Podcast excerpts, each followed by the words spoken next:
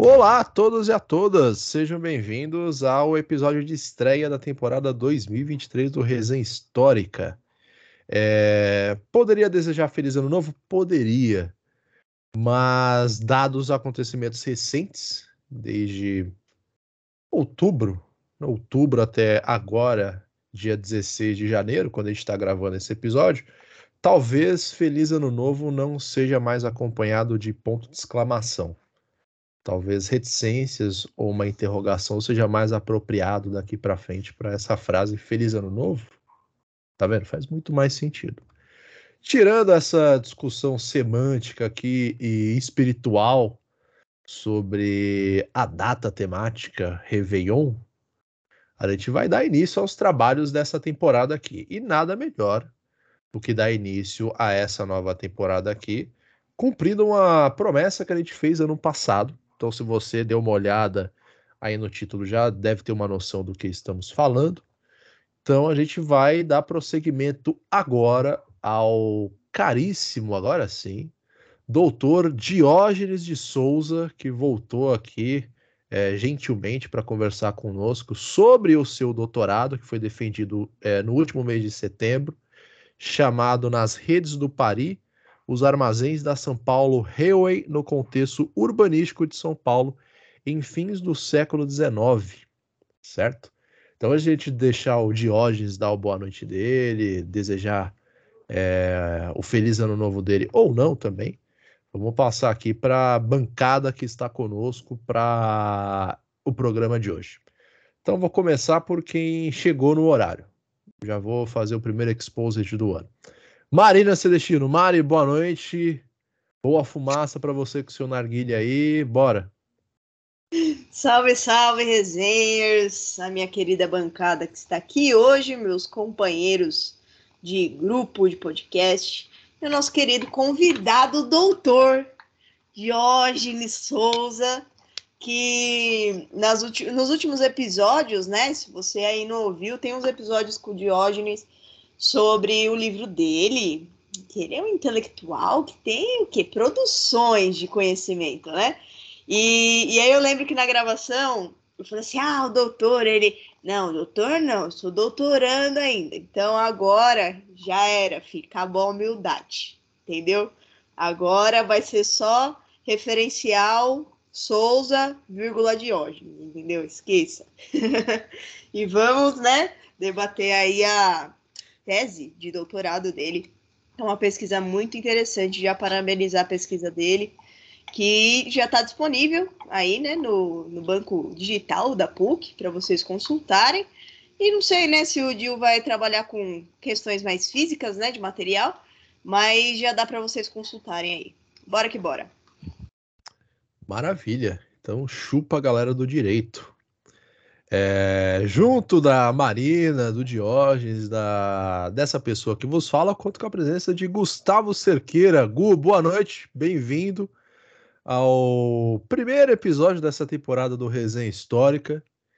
É, é, uma honra contar com você aqui conosco mais uma vez, Gustavo, que no episódio que a gente fez, os dois primeiros episódios com o Diógenes, ficou encantado com o livro do Diógenes, com o mestrado do Diógenes também, toda a, a problematização que ele fez em cima da região ali do Parque Antártica, né? O falecido Parque Antártica, hoje Allianz Parque, mas na época, é, enfim, antes do novo estádio a gente chamava de Parque Antártica, antes do Parque Antártica abrigou uma fábrica de bebidas, enfim, toda essa, essa questão deixou o Gustavo com um brilho nos olhos que há muito tempo não era visto.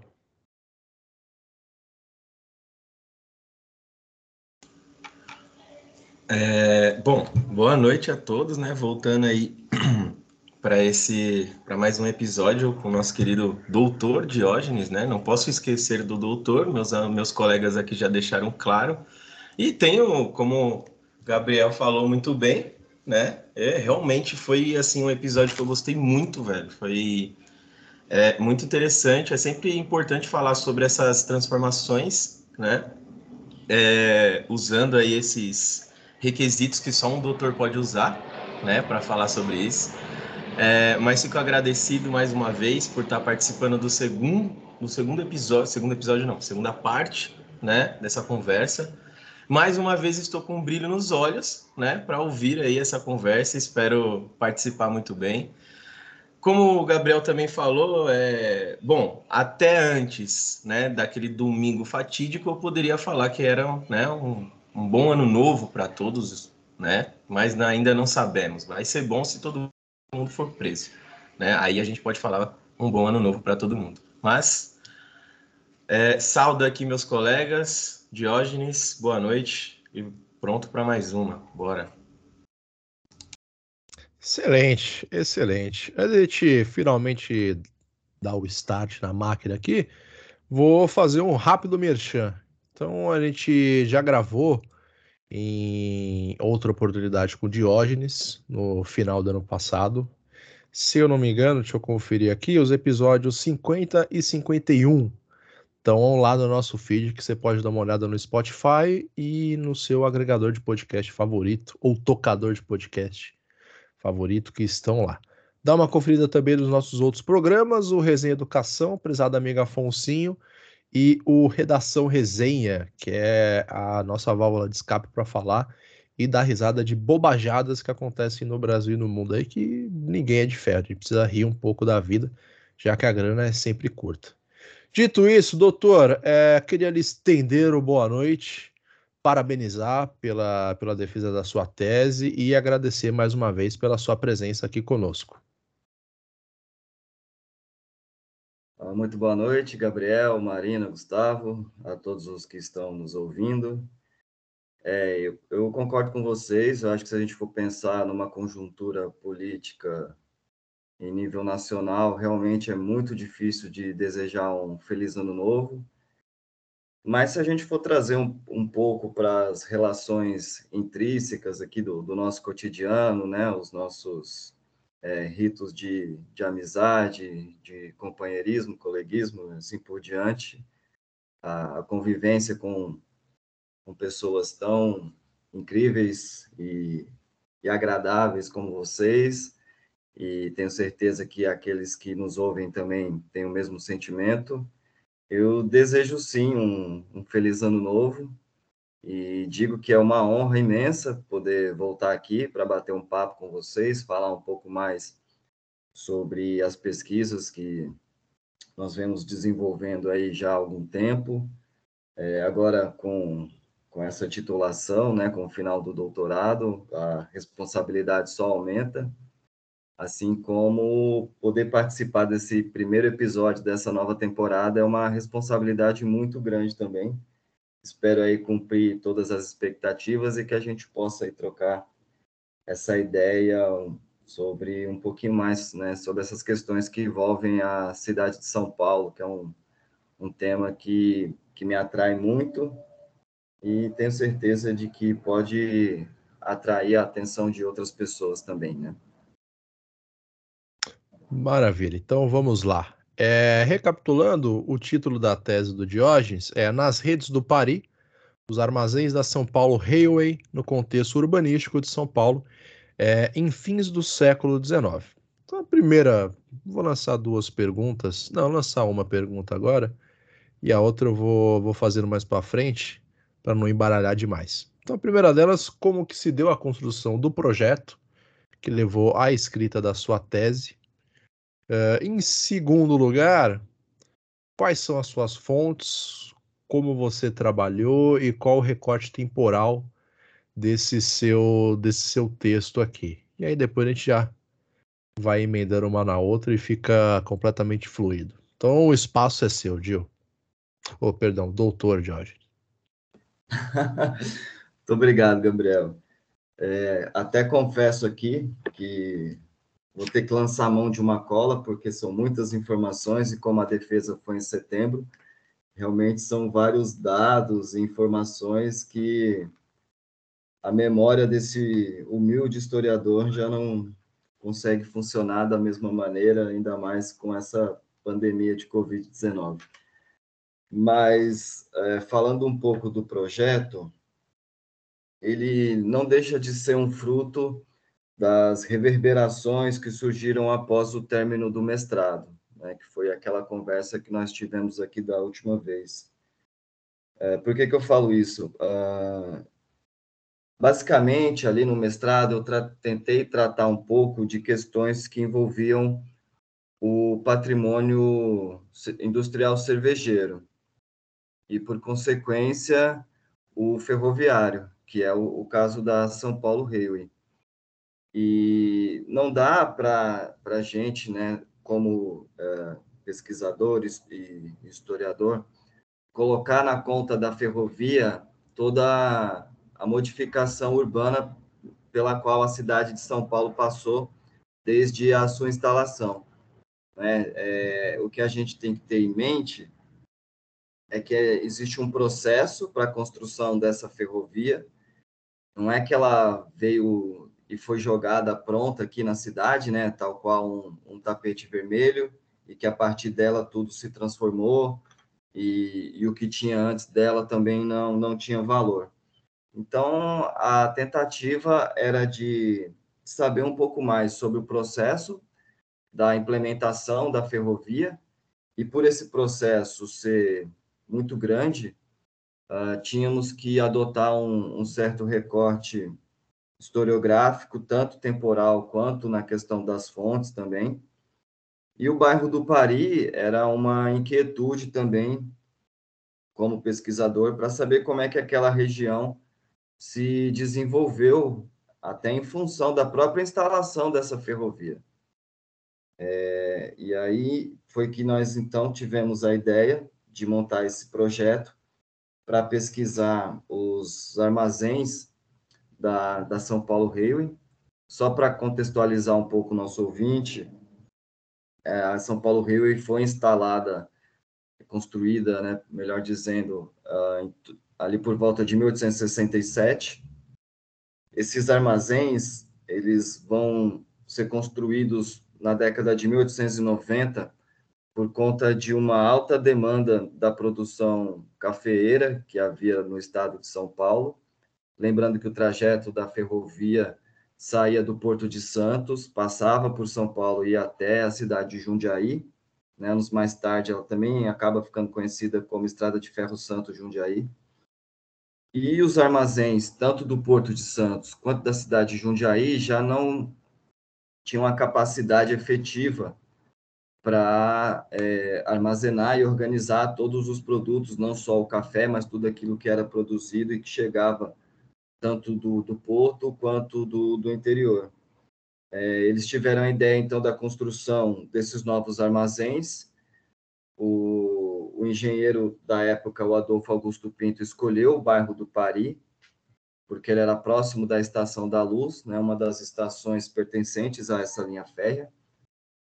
E, e a partir dessa construção, então, que nós temos a ideia de, de, de fazer essa pesquisa e tentar entender um pouco das minúcias desse cotidiano da época.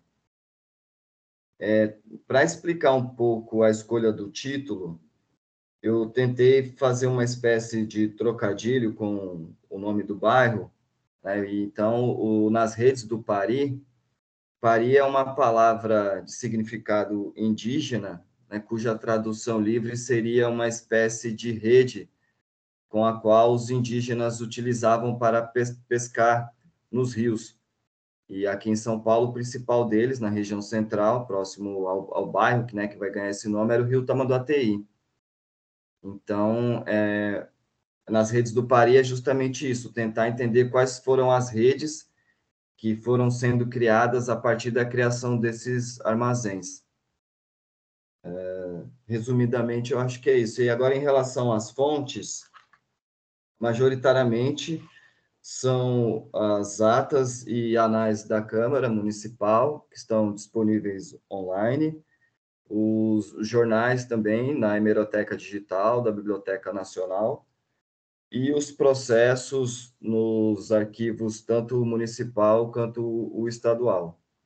E a gente faz esse é, essa compilação de fontes para tentar descobrir o máximo de informações possíveis ali sobre esse objeto de pesquisa.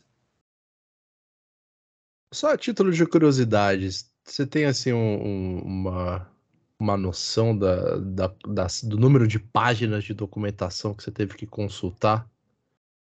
Essa é a pergunta de um milhão de reais, mas é, é eu fiquei curioso, não, não, não me segurei.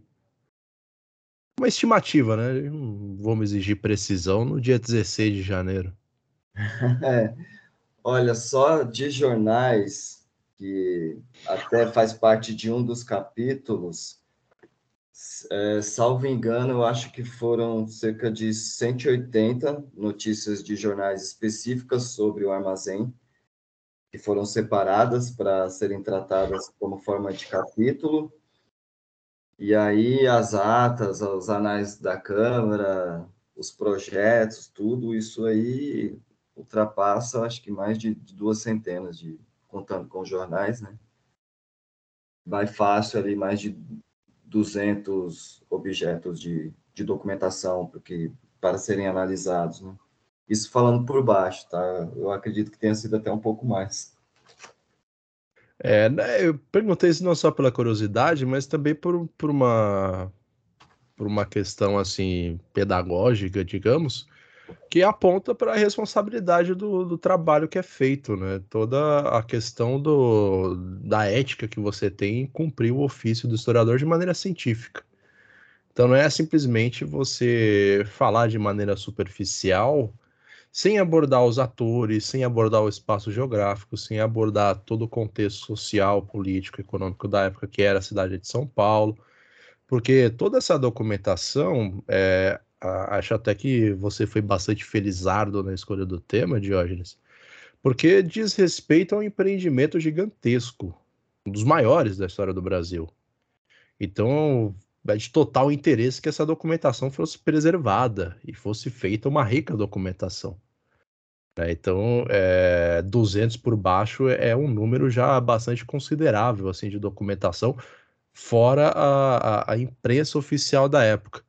E aí que chega na terceira e na última pergunta que eu vou fazer nesse primeiro bloco aqui, para não ficar mais alugando o tempo.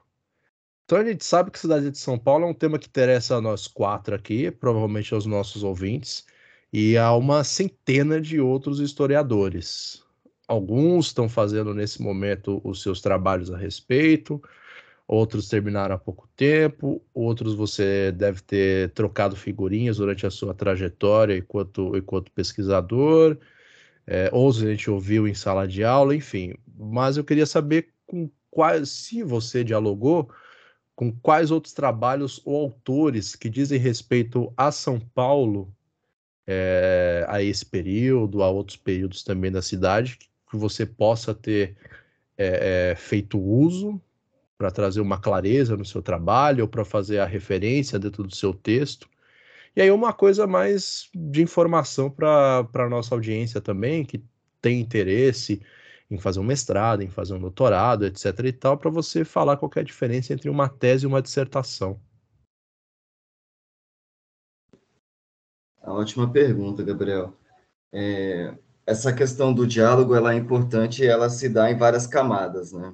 Seja ela presencial, no sentido de que você não escreve nenhum trabalho acadêmico sozinho, né? por mais solitário que seja esse trabalho do, do pesquisador, no nosso caso aqui de historiadores, sem diálogo com as fontes e com outros autores, é impossível fazer qualquer tipo de coisa.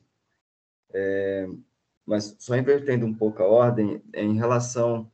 Foram, foram dois trabalhos né, basicamente eu tive que fazer. Então, o diálogo com alguns autores para debater o que já foi produzido uh, anteriormente, ele é sempre de grande valia. E aí, agora assim de cabeça, eu consigo me lembrar de Janice Teodoro da Silva. Estou uh, até olhando aqui para a estante de livros para poder fazer essa cola também a professora Stella Bresciani, também, da, da Unicamp, que foi orientadora do Amilcar Torrão Filho, que foi meu orientador nessa tese. Então, já é um trabalho que já vem de, de gerações e que é uma referência para todos os historiadores urbanos, né, principalmente os de São Paulo, mas não só os que estudam a cidade de São Paulo. É, como eu tive a oportunidade de fazer o mestrado em urbanismo, da qual gerou essa, aquela dissertação sobre a Antártica, eu tive um contato muito grande também com o pessoal dessa área, né, que são especialistas na, na formação, né, em pesquisas sobre formação urbana das cidades. Então, é, o pessoal da PUC Campinas e da, da Unicamp também, a Ivone Salgado, que foi a minha professora, né, a minha orientadora no mestrado, que tem um, um belíssimo trabalho sobre Morgado de Mateus, assim como o próprio Amilcar, né, é, o paradigma do caos, os trabalhos que vêm sendo desenvolvidos pelo grupo do, do professor Fernando Atic, da Unifesp. Então, são trabalhos que têm também essa temática, e aí eu cito alguns autores aqui, como Renata Geraisati, Raissa Marcondes, Mayra Rosim, Carlos Daniel Moura, Felipe Arthur dos Reis, Michele Dias, é, Oswaldo Meca e assim por diante. Assim, um, é um grupo de jovens pesquisadores que tem feito trabalhos bastante interessantes, né, do grupo que se chama CAP, é, CAPPH, Cidade, Arquitetura e Preservação em Perspectiva Histórica. Fica sediado na Unifesp Guarulhos, tem as redes sociais, aí eu já faço o convite também para quem quiser conhecer um pouco mais desta produção, que é super importante, não só, como eu, como eu disse anteriormente, sobre a história de São Paulo, mas também de outras territorialidades. É, Para quem quer fazer mestrado e doutorado, é, não recomendo, não, estou brincando, gente. É, é, vamos fazer sim, ainda mais a gente está numa fase a gente passou, a gente passou e passa, né, por diversos problemas na área da educação, da pesquisa, da extensão. E eu sempre gosto de ressaltar que quando a gente vai para a pesquisa e traz um pouco dessas discussões, é, não deixa de ser também um trabalho de resistência, porque em alguma medida, uh, o, que, o, o que, em muita medida, na verdade, o que aconteceu nos últimos anos foi a tentativa de que nós simplesmente desistíssemos de tudo aquilo que a gente faz, de tudo aquilo que a gente acredita e produz. Então, a, a contraparte disso tudo é que, mesmo com condições mínimas de, de realizar o nosso trabalho da maneira como ele deveria realmente ser feito e ser valorizado, a gente vai lá e enfrenta tudo e faz e consegue produzir trabalhos com uma qualidade ímpar. É, então, eu incentivo sim que quem estiver nos ouvindo e porventura estiver em dúvida se continua ou não na carreira acadêmica, eu sou um dos que levanta essa bandeira de que a gente tem que continuar e que a produção do conhecimento ela é fundamental, principalmente para fora dos muros da universidade. Então, é, de novo, né, esse trabalho que vocês realizam aqui, ele é super importante porque ele atinge um, um número maior de pessoas do que se a gente estivesse fazendo essa discussão dentro da sala de aula. Então, deixo aqui já é, adiantado os meus parabéns para vocês e que vocês também continuem aí querendo sempre produzir esse tipo de conteúdo. Uh, a dissertação, é, em resumo, ela é um trabalho, uh, não vou dizer simples, porque de modo algum, muito pelo contrário, ela tem uma complexidade muito grande, mas ela pode ser em torno de um tema do qual alguém já possa ter levantado alguma questão e você é, pega esse gancho e ali tenta trazer à tona uma nova discussão, uma nova visão em torno daquilo que já foi produzido. É, ao passo que a tese ela preconiza uma certa é, um certo ineditismo, digamos assim. Então, no meu caso, a, a situação que eu queria trazer à tona era de pensar em, é, primeiro, que uma historiografia é, relativamente pouca em torno do bairro do Pari, mas principalmente por conta do patrimônio industrial que foi sendo construído em torno desse bairro e, e dessa ligação muito forte com a própria ferrovia.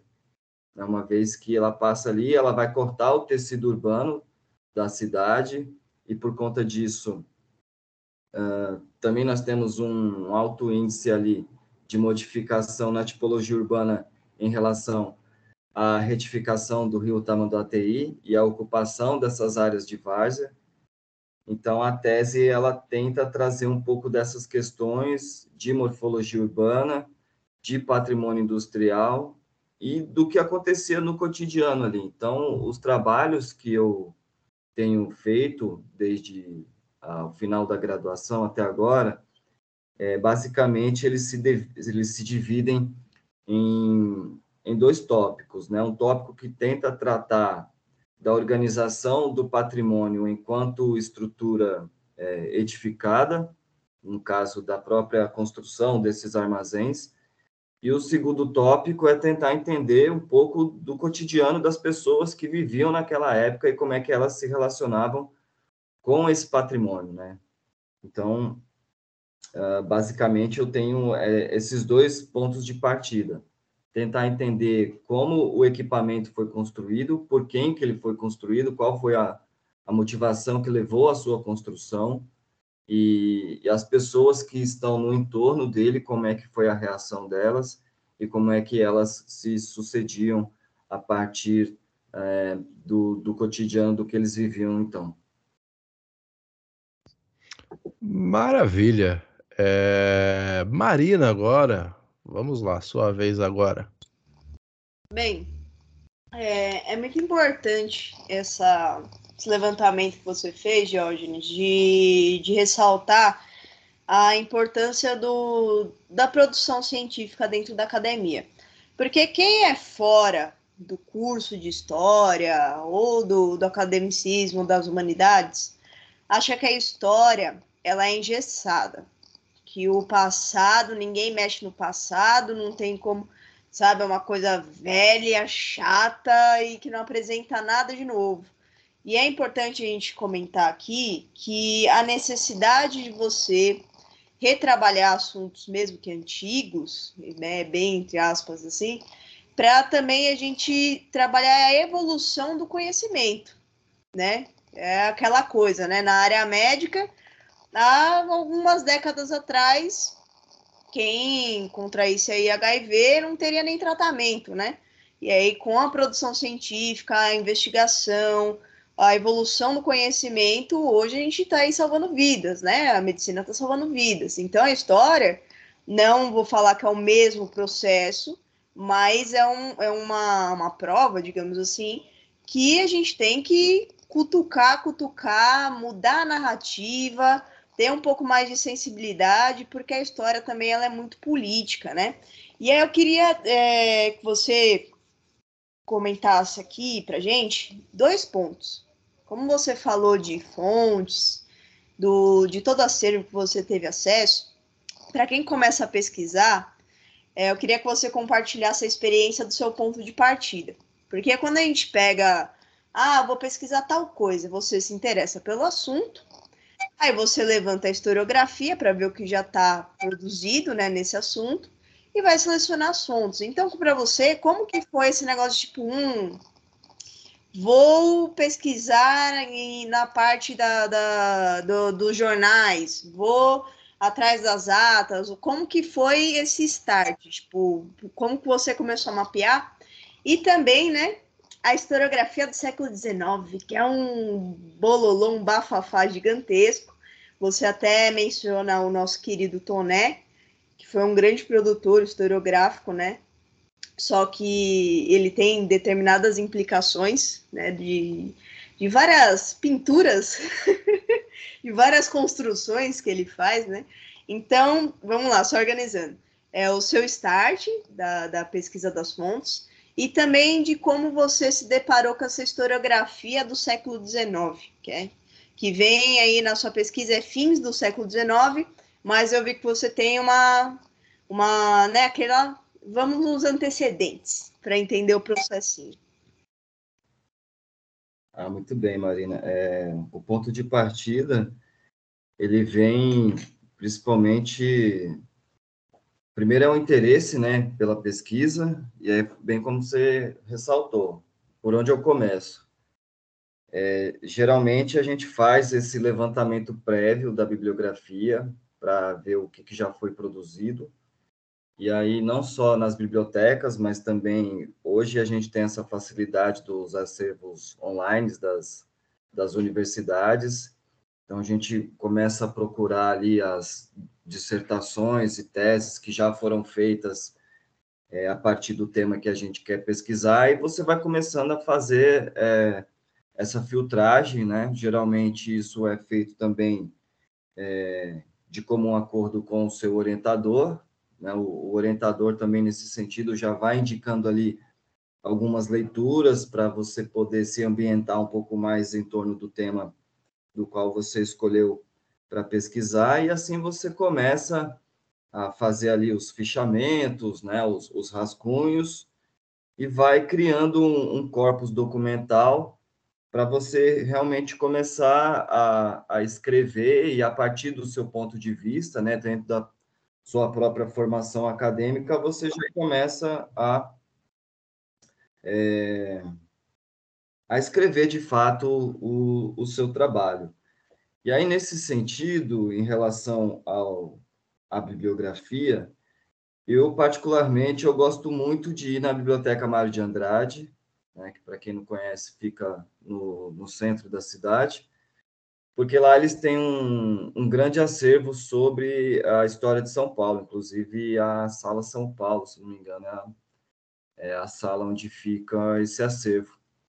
E lá eu, o pessoal também, né, que, que nos atende é muito qualificado, eles já têm um conhecimento muito grande também sobre essa história, e eles vão te orientando no sentido de que você pode já escolher alguns autores e autoras ali, para ficar mais familiarizado com o tema. Nesse sentido, o que a gente é, acaba encontrando muito são os relatos de memorialistas, né, e, e de alguns historiadores do, do século XIX, como você bem salientou, e aí a gente tem que cair num, quer dizer, a gente não pode cair, na verdade, numa leitura muito rasa para não é, incorrer em algum tipo de anacronismo, ou então é, tentar entender como é que essa, essa obra esse documental foi produzida na época, né? Tentar ler com os olhos da pessoa que escreveu aquilo, que é diferentemente do olhar de, de alguém que está no, no século XXI. Então, é super importante saber fazer esse filtro, tentar entender o contexto da época em que ela foi em que a obra foi produzida e quais as informações que são fundamentais para que você possa é, abalizar ali a sua tese e, e ressaltar aquilo que você está escrevendo. No meu caso, o relato de memorialistas, eles são, e o de viajantes também, eles me ajudam muito porque eles mostram duas cidades de São Paulo né, em temporalidades diferentes, que é essa transformação pela qual a cidade de São Paulo passou por conta da retificação do rio Tamanduateí, por exemplo, né, que vai começar ali na década de 1860 ou até um pouco antes. Por isso também que eu acabo pegando um pouco da, da literatura de, de 1850 em diante, para tentar entender também esse contexto da, da criação da ferrovia, a, atrair muito mais a atenção do público do que o, os documentos oficiais, que também já tem uma leitura um pouco mais difícil de ser feita e tal. Então, acho que os, os jornais, no meu caso, para estudar a história de São Paulo, eles são sempre muito fundamentais.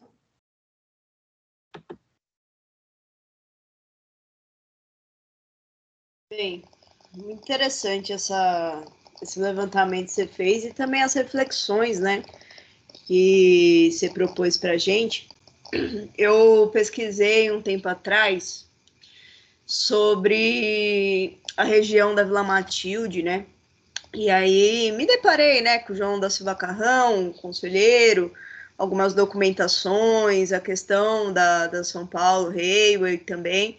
E aí do jornal, eu fiz uma pesquisa, achei algumas publicações que foi o que eu até usei de fonte nessa pesquisa, artigo publicado, inclusive, que era dos acidentes que tinham, né? De que aí o trem descarrilhava, atropelava as vaquinhas, era uma loucura toda. E a culpa toda era do maquinista, né? A empresa ela ela lavava as mãos, como já dizia Pilatos, né? Total da situação.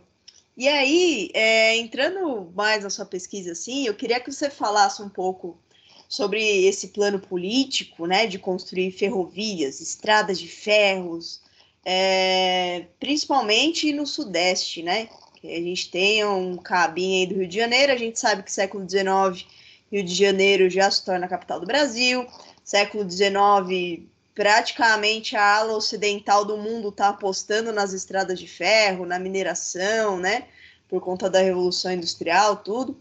Então, eu queria que você comentasse isso sobre o intuito da construção das estradas em São Paulo, é, o investimento, né? Você cita bastante a questão dos engenheiros nesse processo e a participação dos ingleses, né? Onde que entra, porque na escola é aquela coisa. É Portugal, Portugal, Portugal, Portugal, né? E os ingleses nesse processo, né? Como que eles acabam participando? Que aí tem uma virada de chave na história do Brasil quando a gente fala de império, né? E também as principais estradas, como é o, o empreendimento da São Paulo Railway. Ah, legal. É, então, vamos lá. Que agora a gente precisa da colinha aqui, porque são muitas informações técnicas, digamos assim. Uh, Bom, a gente pode pensar já desde a chegada da família real portuguesa aqui no Brasil, né, em 1808, com a abertura dos portos e a relação que existia entre o Reino Britânico e Portugal. É, isso aí já é uma, uma relação política comercial que vai ter um papel fundamental também na criação das ferrovias anos mais tarde. Então, a gente dá um, um salto no tempo e aí a partir de 1852, por intermédio do decreto imperial 641, que era um decreto que versava sobre a isenção de impostos, garantia de juros, é, cessão de terrenos particulares para apropriação também de, de terrenos públicos, é que a gente começa, então, a ter uma construção de linhas férreas é, no Brasil de um modo geral. E aí a gente não tem como não lembrar da figura do Irineu Evangelista de Souza, né, o famoso Barão de Mauá, que vai dar nome aí a, a rua, a município e, e assim por diante, que ganhou uma concessão do Império eh, do governo imperial para a construção e exploração de uma linha férrea na Baía de Guanabara, também ali naquela região. Então, em 1854, a gente já tem a Estrada de Ferro Mauá, que inclusive contou com a presença do Dom Pedro II, né, que é nessa ocasião que ele lhe concede o título de Barão de Mauá. Também ali, uh, ao lado dele, tínhamos a presença da, da Imperatriz Dona Teresa Cristina. Aqui a gente já começa, então, a ter uma, uh, uma participação de personagens da comunidade britânica para a construção dessas linhas, porque eles que detinham esse conhecimento da, da produção de, de ferrovias, né? Só lembrar que Inglaterra, que é toda aquela região que é considerada o berço da Revolução Industrial, também investiu muito cedo na construção desse tipo de transporte. E aí, para não me alongar muito na resposta, porque são várias ferrovias que vão surgindo nessa época, a gente tem, em 1853, a Recife São Francisco Railway Company, uh, depois nós temos a Minas e Rio Railway Company também em 1875, uh, em Santa Catarina, Tubarão Coal Mining Company, depois a Teresa Cristina Railway Company e assim por diante, até que em 1867, né, a gente tem a construção da São Paulo Railway, foi um projeto feito pelo James Brunlis, que era um escocês que já havia feito ferrovias em diversos lugares da Europa. Ele vem para a América Latina, faz ferrovia em São Paulo, mas também faz ferrovia na Argentina e no Uruguai. Inclusive, tem até uma particularidade em, em relação a essa ferrovia do, de Montevidéu, em que os funcionários eles vão criar um, um clube de cricket que mais tarde daria origem ao time do Penharol, que é uma similitude que a gente vai ter aqui em São Paulo, né? Que a gente pode falar disso um pouquinho mais adiante. Então, eh, o Branlis com o seu engenheiro Daniel Maxon Fox, que na época tinha 26 anos, faz o projeto da São Paulo Railway, e o maior desafio era vencer a Serra do Mar. Era esse uh, montante de terra intransponível. E aí, com toda a tecnologia que eles tinham na época, um sistema de cremalheiras para movimentar os vagões, eles conseguem transpor a serra e chegar até a cidade de São Paulo e, posteriormente, até Jundiaí. É, mas, resumidamente, são, são esses processos, né? Tem a chegada dessa imigração inglesa que vem com esse conhecimento dessa produção em participação direta com o patrocínio, em certa medida, do governo imperial e dessas cartas de concessões para esses empresários também. Muito bem, olha só. e, e uma outra questão, né? Você comentou que o que mais chamou a atenção foi sobre o relato das pessoas, né? Como elas conviviam com a construção, né? E dá para ver que tinha um impacto bem considerável. E depois de concluída, então nem se fala, né? por conta das fábricas, tudo isso trouxe um, uma nova sistemática de relação das pessoas com a cidade, tanto de sociabilidade entre as pessoas em si, quanto as relações de operários e trabalhadores gerais, comércio, tudo. Acho que houve um interligamento, um intercâmbio maior entre as pessoas em relação à troca e tanto no quesito cultural quanto no quesito industrial e relações de trabalho, né? E aí eu queria que você destacasse é, um principal impacto ou os principais impactos assim que poderia ser observado através das suas fontes dessa vida social. Ah, muito bom. É, enquanto você falava, eu me lembrei uma vez de um documentário que eu assisti a respeito dessa implementação das ferrovias na própria Inglaterra e como isso vai modificar não só o tecido urbano, mas a própria sociabilidade e os modos de morar das pessoas ali da região. E aí a ideia, então, era de que depois da instalação da ferrovia, teve um vilarejo que podia comer peixe pela primeira vez, porque o peixe antes ele não podia, ele não dava tempo de ser entregue, né, por uh, cavalo, enfim, charrete ou o que fosse, porque a distância era muito grande, e se ele fosse transportado até lá já chegaria estragado e não estaria apto para o consumo. A partir do momento da instalação da ferrovia, você aumenta a velocidade da entrega né, e recebimento de tudo aquilo que era produzido. Então, o, essa população dessa região passou a ter uma alimentação diferente, até por conta da instalação da ferrovia. Eu me lembrei disso agora, achei um fato bastante interessante. E quando a gente fala de São Paulo, também dá para salientar que existiu sim uma certa transformação porque realmente não é uma coisa simples, né? Você está passando ali uma linha férrea e realmente ela muda completamente a maneira como você enxerga a cidade. Não só por conta da própria instalação, e aí na inauguração teve um, um acontecimento que é, foi relatado nos jornais da época, que ela não deveria ter sido uh, inaugurada em 1867, mas sim dois anos antes.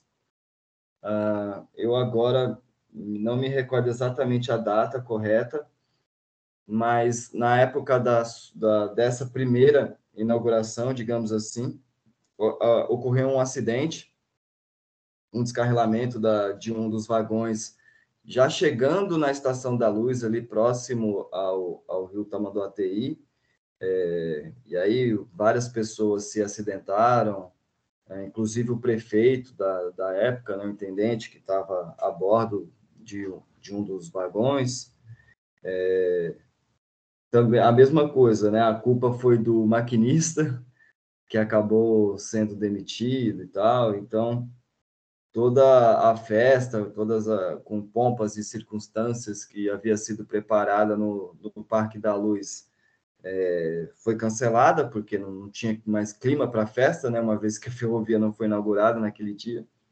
E aí, dois anos depois, ela acabou sim tendo a sua inauguração, mas de uma maneira muito mais simples, de acordo com o que os jornais da época diziam.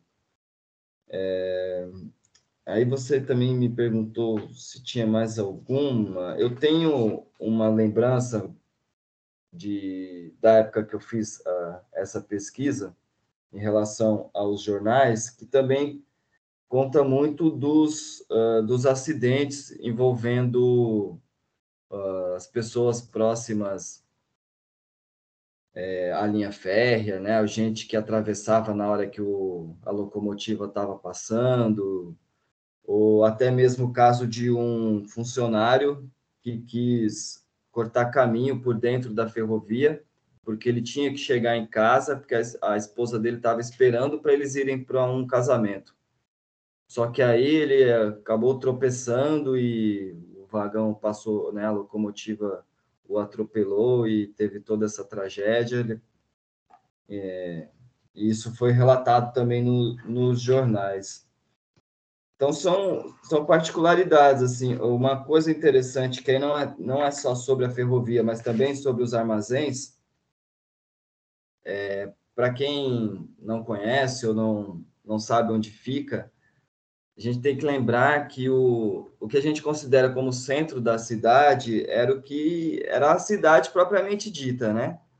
Tanto que até pouco tempo atrás, as pessoas mais velhas se referiam ainda no, ao centro como cidade, né? Então, por exemplo, a, a, avó, o avô de muitos aqui, eles não falavam eu vou ao centro, né? Eles falavam eu vou à cidade.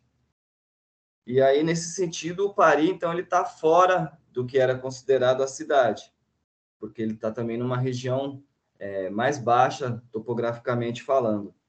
E tudo que chegava do Porto de Santos e ou que vinha de Jundiaí e chegava aqui em São Paulo, passava primeiro pelo armazém do Paris. Bom, é, dito isso, as mercadorias que aqui chegavam, elas precisavam serem transportadas por meio de carroceiros, que abasteciam suas carroças e subiam até a região central, seja pela ladeira Porto Geral, pela General Carneiro, ali na região da 25 de março, para atingir as lojas de comércio que ficavam principalmente nas ruas São Bento, Direita e 15 de Novembro.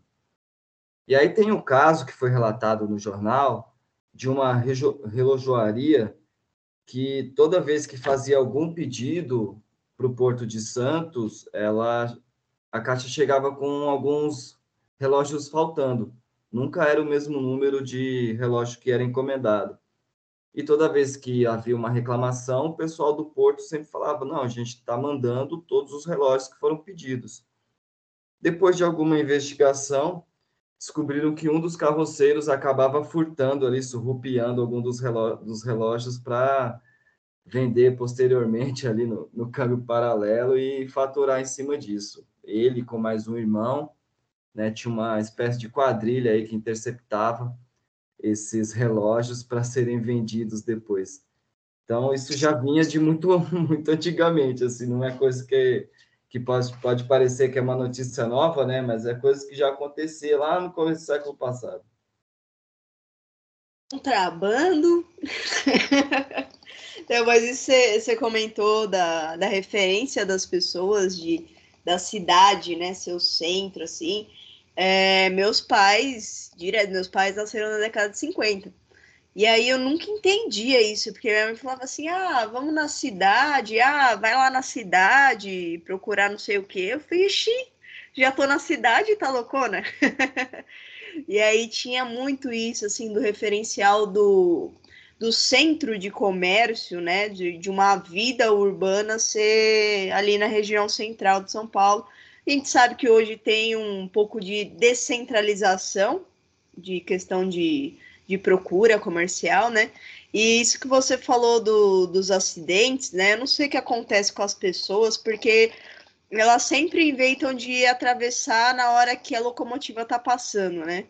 É, antigamente, aí para a galera que tá ouvindo, tinha o, os horários certinho de cada estação, a hora que as locomotivas partiam, né? Tudo, não que não tivesse atraso ou coisas do tipo, né? mas para se informar saía né, um folhetim lá que eles deixavam para as pessoas saberem o horário do trem. E antes do Gustavo é, começar aí a, a, a parte da, da, dos questionamentos dele, eu vi que você fez uma menção ao Adoniran Barbosa no trabalho em relação ao trem das 11, né? E eu achei muito interessante isso porque você faz algumas conexões com a vida das pessoas e a atividade da, da, dos trens, né? Eu queria que você mencionasse um pouquinho isso, porque além desse conceito de cidade que a gente tem, o Adoniran Barbosa traz isso numa, numa experiência social, né?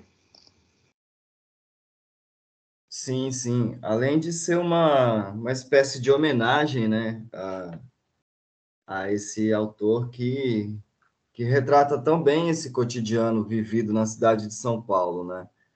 Quem porventura não conhece ou tiver oportunidade de, de conhecer um pouco mais sobre a obra dele, é, enquanto compositor, vai perceber que muitas das suas canções falavam sobre coisas simples do cotidiano vivido na cidade de São Paulo. Então, também é uma referência muito importante para nós, enquanto pesquisador, para tentar entender um pouco desse olhar que ele tinha. E essa questão com o trem, ela é, ela é fundamental, né, da importância que ele coloca, da, porque o, o trem, em alguma medida, ele vai ditar as distâncias, mas também o tempo. Né? Então, é isso, se ele perder o trem que sai às 11 horas, ele só consegue chegar no dia seguinte. Então, você tem o trem das 11, então você tem o trem das 7, do Raul Seixas também, que também tem a sua importância no sentido dessa delimitação temporal, e, e, o, e o trem, de alguma maneira, ele acaba ditando essa regra de, de uma vida que é marcada agora pelo tempo do relógio, né, num ritmo bastante industrial.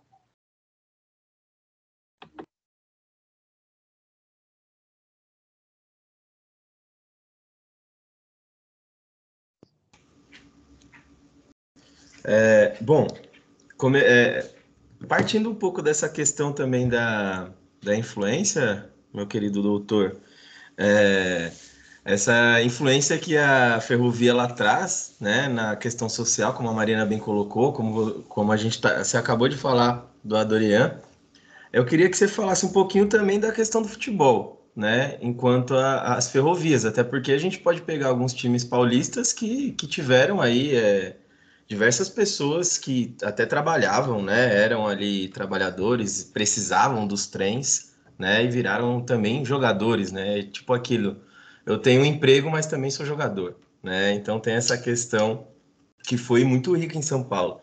E aí eu queria que você comentasse um pouquinho sobre a questão do futebol relacionado com essas ferrovias aqui em São Paulo. Acho que o maior exemplo de futebol e ferrovia é o próprio time da Ferroviária, né? ali já, já mata essa questão.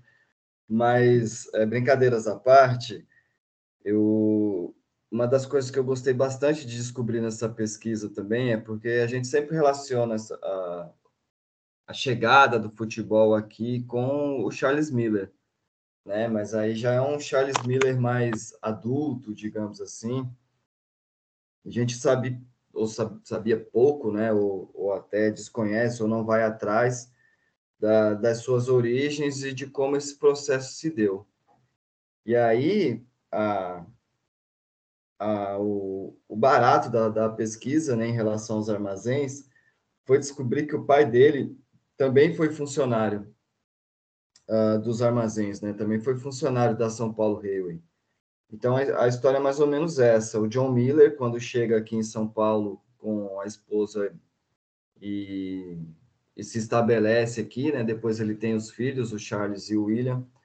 Uh, na época de, da, da alfabetização, da escolaridade deles, assim por diante, não existiam escolas bilíngues em São Paulo na época, então ele manda os meninos estudarem em Londres, e aí com já em idade adulta, o Charles volta com o famoso jogo, né, de camisas de futebol, a bola, a chuteira, o livro de regras, assim por diante, está instalado o futebol em São Paulo. Ele também funcionário da São Paulo Railway, vai marcar o jogo contra o time da Companhia de Gás, né, que também ficava ali na região, da região do gasômetro, né, que também o, o nome não vem por acaso. E, e a ocupação vai se dar é, majoritariamente nos campos de, de, da várzea dos rios. Né? Também aí já justifica uma outra expressão que a gente utiliza até hoje, que é a do futebol de várzea, que está ligada diretamente ao futebol amador. Então, uh, com certeza, ferrovia e futebol têm uma ligação intrínseca. Já visto até que muitos torcedores precisam se deslocarem de trem para chegarem até o, os estádios. É, eu me lembro muito de ter ido a, a Barueri algumas vezes, e aí você chega de trem, né, o acesso mais, mais fácil para você conseguir chegar ali na, na Arena Barueri. É, e o trem ele tem então este movimento que vai impulsionar a, a chegada do futebol, é, não só por conta da comunidade britânica, mas também pela população que de um modo geral, e depois vai, vão sendo constituídas as equipes, né? O, o, o Mackenzie, o Germania, é, enfim, alguns times que vão ocupando a Chácara Dudley, que fica ali na região do Bom Retiro. Depois a gente tem o Corinthians, é, mais tarde o Palestra Itália e assim por diante, né? E o futebol já já ganha um, um outro caráter, digamos assim mas de alguma medida isso vai acontecer também muito por conta da instalação dessa ferrovia e destes funcionários que vão se aglomerando para a prática de esportes. Também, assim como no Uruguai, a maioria deles jogava cricket, e aí eles acabam migrando para o futebol, que é muito mais legal também. Deixa eu só fazer uma, uma pergunta antes aqui, Gu. Nessa época, é, do pátio do Paris, o, o, futebol, ele depois que eles percebem que é uma coisa que o pessoal gosta de praticar, é, os manda-chuvas, a diretoria, eles vão incentivar a prática do esporte para conter possíveis insatisfações dos funcionários, ou vai ser aquela visão é, elitista que tem do futebol, por exemplo, no Rio de Janeiro? Que no futebol, o futebol no Rio de Janeiro, no começo, ele é uma coisa muito mais das elites do que do povo. Aqui em São Paulo tem, um, tem, um, tem uma disputa muito mais nítida entre, entre quem pratica esse esporte, enfim, até da, da própria formação dos times, né? Eu queria saber se é, você chegou a dar uma olhada nisso daí durante, durante a pesquisa, doutor. Eu acredito que é um, uma espécie de um movimento cíclico entre as classes operárias e as mais abastadas, digamos assim, pela manutenção e prática da, desse esporte. Existe sim essas organizações que for, foram sendo feitas por esses operários, por esses funcionários. É, o, Charles Miller mesmo, né? Ele era funcionário, mas ele era filho de um dos superintendentes, né? O, o John Miller e tal. Então, também acho que ali é, a gente pode pensar numa certa elitização, mas que ainda assim preconizava um, um espaço que fosse ocupado por esses operários, principalmente para a prática do esporte. Eu acho que nem tanto em relação à, à plateia e ao público visitante. Aí eu já acredito que existe um movimento de elitização forte.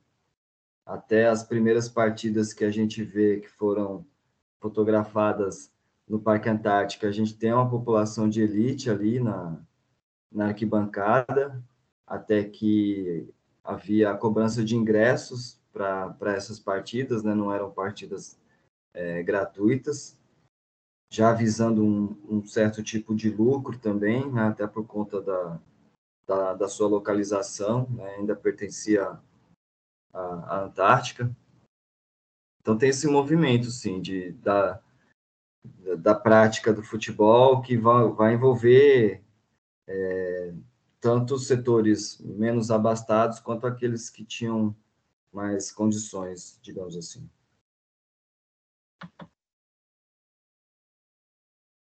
É, é, interessante, tem uma, uma questão também, uma questão também importante aqui que eu queria citar, é, vendo aí o trabalho que você vem fazendo, né?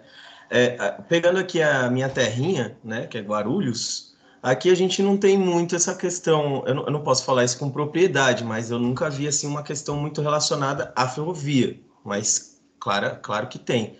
Mas hoje, por exemplo, trazendo um pouco para hoje, é a influência do aeroporto, por exemplo, né? As pessoas conhecem Guarulhos pelo aeroporto, né? E aí, há pouco tempo, há alguns anos, é, os guarulhenses ficaram extremamente felizes porque ficamos sabendo que havia um metrô para Guarulhos, né? Que é o que a gente almeja, acho que há muitos anos. Mas a questão do metrô, depois que ele foi construído, é que esse metrô serve exclusivamente para as pessoas que vêm de São Paulo para pegar para usar o aeroporto. Não exclusivamente os trabalhadores que saem daqui, né, para ir trabalhar em São Paulo. Isso ficou meio, meio né, deu uma frustração, assim. Até porque a gente pensou quando o metrô vinha para cá, ia ser lá no Pimentas, né? Inclusive ali do lado da, da, da Unifesp. É, então, assim, só para... É, é, interessante ver essa, essa construção né, da influência de, de, de, dessas questões. É, enfim, dito isso, eu também queria te perguntar, dentro do, do seu trabalho, é, o que, que aconteceu no século XX né, que essas estradas de ferro deixaram de ser uma infraestrutura digna, ou até né, tiveram pouco atenção para essa expansão. Você tinha até falado, né, a gente estava entrando nesse assunto, você falou, ah, vou deixar um pouquinho para depois, enfim, chegou essa hora, né? Eu queria saber mais um pouco sobre isso. Em relação a essa política que envolve o transporte ferroviário em Guarulhos, eu, eu, sugiro aqui a indicação da Raíssa Marcondes, que tem uma dissertação de mestrado muito bonita sobre o e da Cantareira, que, que chegava até Guarulhos, né? até a região ali da, da Vila Galvão, tal, ali na, na divisa com Jaçanã, na Zona Norte, e que era um importante modal de transporte para a época, que daí acabou sendo é, desativado e concordo plenamente com você, assim, aquela linha de metrô que existe ali do aeroporto é uma coisa um, um pouco sem sentido, literalmente, né? ela não, não, não cumpre a função pela qual ela foi designada, digamos assim. E, e uma estação de metrô no bairro dos Pimentas facilitaria muito o acesso não só do, dos estudantes da, do campus ali da Universidade Federal, mas como da população de todo o entorno ali do bairro dos Pimentas, Bom Sucesso, Água Chata e toda aquela região ali, que às vezes precisa se deslocar para São Miguel, que para fazer resolver toda a sua vida, que acaba sendo muito mais perto do que é o próprio centro de Guarulhos, né? Para a gente também ter uma noção do tamanho do território que é esse município de Guarulhos e que precisa com certeza ter uma uma malha é, de transportes muito maior e muito mais é, efetiva e que funcione de fato. Digo isso como alguém que frequenta o Trevo de Bom Sucesso e, e sofre e sofre muito com, com aquele lugar ali. Mas é, e aí até aproveitando esse gancho do Trevo de Bom Sucesso, né, a gente está falando aí de, de ferrovia, Presidente Dutra e tal, é pensar um pouco isso que a, ao longo do tempo as ferrovias elas vão sendo deixadas à margem por conta dessa política rodoviarista que vai surgindo a partir dos anos 1940. Né? Ela vai tirar esse protagonismo não só da São Paulo Railway, como de outras ferrovias que já existiam pelo Brasil até então. É, no caso da São Paulo Railway, ela vai perder muito, muito crédito, digamos, muito a movimentação é, a partir da construção da rodovia Anchieta, que vai fazer praticamente o mesmo trajeto, né, de São Paulo até Santos. E isso faz com que eles é, per acabam perdendo muito do, do seu movimento e do seu lucro, porque aí, com certeza, os caminhões que já existiam na época era, faziam um serviço muito mais rápido do que, do que o, o trem, né, e, e fazendo o mesmo caminho. Ainda assim, a São Paulo Railway tentou investir um pouco nessa área de, de caminhões. Eles criaram a Companhia Geral de Transportes, né? A CGT era uma empresa subsidiária que transportava tanto passageiros quanto mercadorias, e a sede dessa companhia ficava no Paris, mas eles também tinham bases de operação em Santos, em Jundiaí e até em Bragança Paulista. E para resumir a resposta, foi mais foi isso, né? Foi essa transformação de pensamento dessa política uh, rodoviarista em detrimento das ferrovias que existiam até então. E hoje delas, muitas estão em completo desuso e, e descaso também, que de alguma maneira acabam servindo muito de temas de pesquisa para quem se aventura aí no campo do patrimônio ferroviário. É, até entrando nessa questão, né, você vê, você, você citou aí, a, é, claro, essa transformação para o campo rodoviário, a gente vê que o, é, a, a, rodovia Presidente Dutra é praticamente ali o, o, eixo principal. Se a gente falar também aqui de Guarulhos para São Paulo, como a, a, própria a própria Mari citou, né? Aqui, se ela que mora em São Paulo falava daquela forma, imagine quem mora aqui em Guarulhos que fala, pô, eu vou em São Paulo. Não, eu vou lá em São Paulo. Para a gente ir daqui para São Paulo, para você ver mesmo falando dessa questão do metrô que, que veio aqui, né, no Secap, que desce ali no Secap, praticamente ninguém usa. Então, fica da mesma forma as pessoas passando pelo Trevo, pegando Armênia para ir até o Armênia, né? enfim, aí fica toda essa questão. Então, assim, realmente eu posso até dizer que, que faz falta, querendo ou não, mais, mais, mais ferroviárias, né, é, é, que poderiam ajudar muito né, nessa questão. Os próprios estudantes, como você citou. É, aqui você acabou respondendo também a, a, próxima pergunta, mas eu queria saber se tem uma, além né, é, do que você já citou, o que a, a São Paulo Highway é, é, se ela foi construindo né, outras infraestruturas, que outras infraestruturas que, que vêm ali a partir dela, né? Aí eu queria ver se você poderia falar mais um pouco disso também, se tem outras, como você já citou na questão rodoviária. Então, é importante salientar que ela vai funcionar como São Paulo Railway mesmo, né, até mais ou menos ali 1946, quando ela é encampada pelo governo federal, e aí ela muda o seu nome para Estrada de Ferro Santo Jundiaí.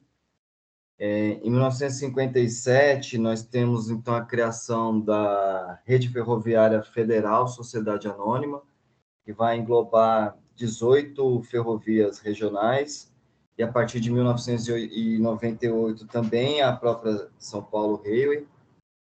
Mas, paulatinamente, ela vai ficando ali em desuso do, uh, dos seus passageiros. Algumas das linhas elas foram transformadas em linhas da CPTM, né, ali na, na Estação da Luz, que é a principal daqui de São Paulo, né? A gente tem ali aquele fluxo gigantesco de, de passageiros ali todos os dias, também era uma das linhas da CPTM, a estação da, da Moca, onde é, a gente tem os edifícios da Companhia Antártica Paulista também pertenciam a São Paulo Railway, então a, a importância dela, acho que não só por conta do, do trajeto que ela fazia, que, ela, que era ligar o interior ao litoral, ela vai proporcionar paulatinamente a criação de diversas indústrias que vão se valer da proximidade dessa ferrovia. Então, para quem vai construir uma fábrica, é muito mais vantajoso você construir na região próxima à ferrovia, primeiro porque, é, via de regra, algum, é, algum desses trechos estão em, linha, em áreas de várzea dos rios, então, consequentemente, o terreno acaba sendo mais barato e a, pró a própria proximidade com esses rios também, para a utilização ah, desses veios fluviais também é super importante. E, a trans, e o, o fato do transporte, né? Do, do escoamento, do recebimento de insumos, de produtos, de mercadorias que, que vem por conta da proximidade com a ferrovia. Então, nós temos aí uma, uma malha ferroviária que vai proporcionar a criação de várias indústrias, que por sua vez acaba que movimentando o mercado imobiliário para a construção de moradia para esses funcionários, para esses operários. Então nós temos várias vilas é, e bairros operários que vão sendo criados aí é, em torno dessa linha férrea. Isso vai movimentando a, a tipologia urbana da, dessa cidade. Né? Então, tem o comércio, tem a, a igreja, a escola, enfim, o supermercado, tudo aquilo que. É, todos esses equipamentos necessários para para manutenção né, do, do cotidiano desses funcionários e tal. Algumas até vão é, rasgar o tecido urbano de algumas localidades, de modo que a gente acaba é, usando a, a, linha férrea como referência, né? No caso da Zona Oeste de São Paulo, por exemplo, a gente tem o bairro da Lapa e tem a Lapa de Baixo, né? Então, esses bairros, eles são divididos pela linha férrea. Isso vai acontecer em alguma medida também na Moca, na Zona Leste, né? Onde tem a, a Moca Baixa e o Alto da Moca, é, e, e assim por diante, assim, falando mais ou menos de que me veio à mente agora. Então, todas essas relações que vão sendo construídas em torno da ferrovia, elas são importantes para a gente entender as transformações urbanísticas pelas quais a cidade de São Paulo passou, mas a gente também não pode acreditar tudo só à implementação da ferrovia.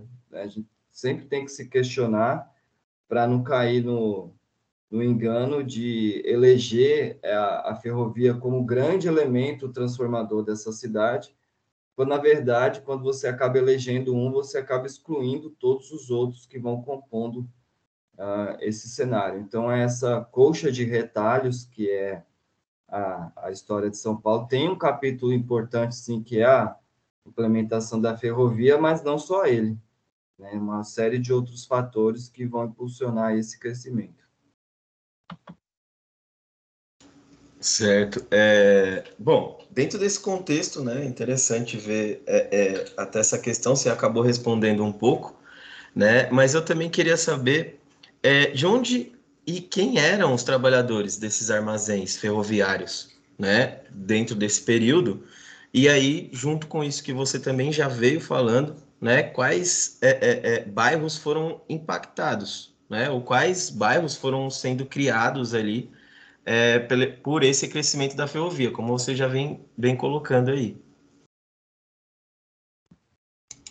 Uh, a gente não tem muito relato sobre esses funcionários no sentido de saber um pouco mais é, da vida de cada um.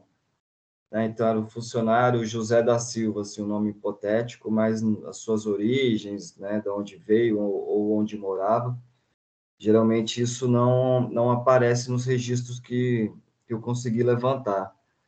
Mas uh, alguns imigrantes, que né, o, o, italiano, fulano de tal, que participou de, de algum entreveiro, e assim eles acabam tendo um pouco mais de destaque, mas via de regra são são operários que acabam morando na região próxima ali mesmo, do, do bairro do Pari, da, da Moca, do Brás, Bom Retiro e assim por diante. É, em termos historiográficos, a gente tem uma importância muito grande da Lapa em relação à, à ferrovia São Paulo Railway, porque ela também é, ela está praticamente no meio de duas grandes ferrovias, né? não só a São Paulo Railway, mas também a Estrada de Ferro Sorocabana, que, que é criada um, um, anos depois, mas que também tem uma importância muito grande para esse escoamento de produtos que, que existiam na época.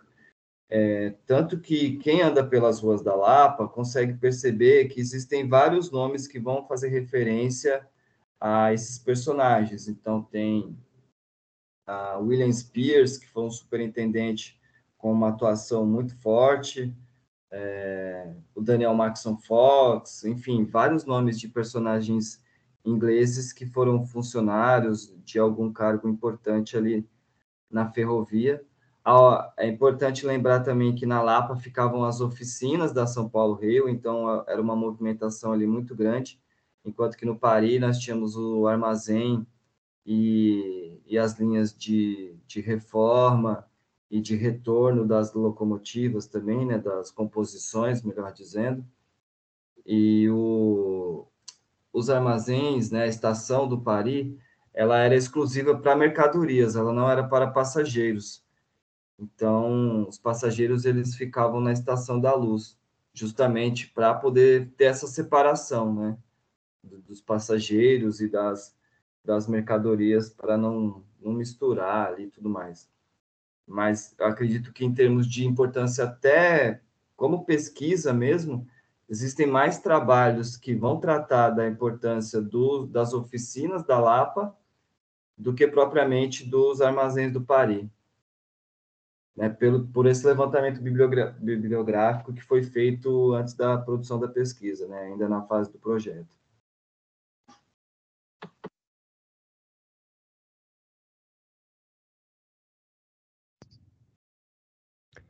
Bom, vamos lá então pro, pro nosso último bloco aqui. É... Então, a primeira pergunta, né? Vamos direto ao ponto. Uh, indo nessa, nessa questão que foi discutida no final do bloco anterior, que o Gustavo perguntou sobre os trabalhadores, quem eles eram, como que era a qualidade dos postos de trabalho. Se era, era enfim, a gente está falando do século XIX, né? Período da segunda revolução industrial, então não não é um, um, posto de trabalho que você tem VR, IVA e Vale Transporte, apesar de você trabalhar é, diretamente na linha do trem. Mas mesmo assim é uma questão importante para se falar, até porque faz uma, uma conexão interessante com, com a questão do futebol, é, e até o Gustavo falou sobre a ida do trem até Guarulhos, porque expõe nesse tipo de paralelo aquela aquela percepção de que a infraestrutura ela, ela vai chegar primeiro, ela vai ser aproveitada primeiro por, um, por, uma, por uma elite econômica, né? Então a estrada de ferro ela chega aqui com alguns propósitos, esses propósitos vão ser cumpridos, depois tem um investimento no modal é, rodoviário que vai servir é, a interesse de uma outra elite, a própria popularização dos automóveis e por aí vai. E isso se percebe claramente na linha do trem que vai a, até, até Guarulhos, né? Que liga que liga a Estação da Luz até um canto pequeno de Guarulhos, que é muito mais um, um, um uso de uma infraestrutura para abastecer outra, que é o aeroporto, do que realmente uma coisa que conecta a cidade em si. Então, é uma. Às vezes que eu vou para Guarulhos, eu, eu faço uso dessa linha do trem e desço na estação Secap. Então, é, é o mais dentro da cidade que você vai descer nessa linha do trem por enquanto, né? E o plano original era justamente levar essa linha até, até os Pimentas ali na Unifesp. Só que né, São Paulo, construção de metrô e trem é uma, uma parada que. Uma parada que transcende a existência terrena, né? Talvez quando a gente morrer, a gente seja transportado na linha do trem. enfim. Mas voltando aqui, como, como que era a qualidade dos postos de trabalho nesse momento aqui? E se tinha algum protocolo para em casos de acidentes com os funcionários, o é, que, que eles faziam? Bom, em relação às condições de trabalho, eu consegui pesquisar um, um trabalho que foi feito é, de um aluno do um pesquisador, né, do Mackenzie, o Gustavo Rodrigues Seco, que fez uma, um levantamento a respeito de um álbum da Estação do Paris, mas infelizmente eu não tive acesso ao álbum propriamente dito, né? Então eu me baseei muito nos relatos que ele nos traz. E aí ele diz que uh, é um trabalho de 2010. É, em 1920 já tem uma divisão de dos setores tanto de importação quanto de exportação. Isso para atender melhor ao serviço de, de carga e descarga do pátio e aí, em 1925, a gente já tem a edificação de dois uh, prédios dentro do, dessa, uh, dentro desse terreno, né, que compunham ali o, os armazéns e o pátio da estação, é, com essa seção para exportação e outro para escritório de materiais, inclusive até com instalações sanitárias para chuveiro, inclusive para os guaritas do pátio, para quem trabalhava ali, digamos assim, né, com, até com um refeitório, inclusive com um, jardim, para tentar deixar o ambiente mais agradável, né, digamos assim, mais aprazível. Dentre as notícias de jornal, eu tive acesso a, a uma greve que foi feita, é, agora, me, infelizmente, me foge o ano aqui, mas uma reclamação que foi feita diretamente ao superintendente William Spears a respeito das condições de trabalho também. Então, ou seja, ela pode até ter começado com condições boas, mas talvez elas não se mantiveram durante toda durante todo o seu funcionamento. E aí me fugiu a, a segunda pergunta agora, Gabriel. Você me falou, eu esqueci. Era, era em relação a, a, em caso de acidentes com algum funcionário, se existia uma espécie de protocolo para essas ocasiões. Seja para aquela questão de atendimento imediato, ou, no caso, uma espécie de pensão ou aposentadoria que é diretamente para os familiares desse, desse funcionário.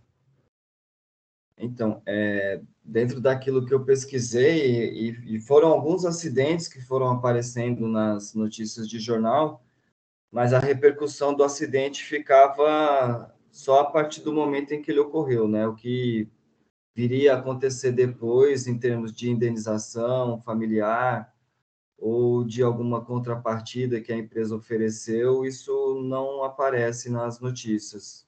Então, eu não, não posso afirmar com certeza se a empresa tinha alguma prática nesse sentido. Maravilha. É, prosseguindo, Marina agora. Bem. Maravilha não, né? Mó bosta, mas enfim, vocês entenderam. Maravilha, vamos continuar com a conversa. É que o Maravilha já é um. Já é uma frase de efeito sua, né? É o bordão, né? Maravilha. Maravilha, maravilha. Bem, Dil, é, tudo, como tudo nessa vida, né? Tem um fim, né?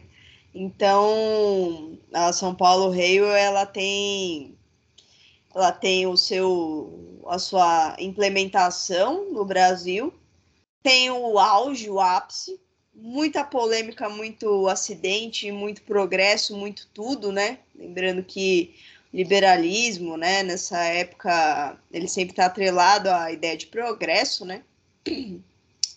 E aí eu queria que você mencionasse alguns fatores que fizeram com que a companhia aí fosse declinando até né, não fazer mais parte dos projetos, né? Como a gente pode bem verificar, né, o metrô de São Paulo tem uma, uma parte que é do Estado, outra que é privatizada, tudo, mas São Paulo Railway já não faz mais parte do planejamento urbanístico do Brasil, né? Principalmente de São Paulo. Então, eu queria que você me comentasse como que foi chegando ao fim essa parceria aí com a companhia. Não, o declínio da São Paulo Railway começa ali por volta de 1940, né, com o início da instalação das rodovias e, e essa mudança de, de, paradigma de um processo ferroviário para um processo rodoviário, né, que vai é, diminuir as distâncias e o tempo da, das coisas que são percorridas e transportadas, assim por diante.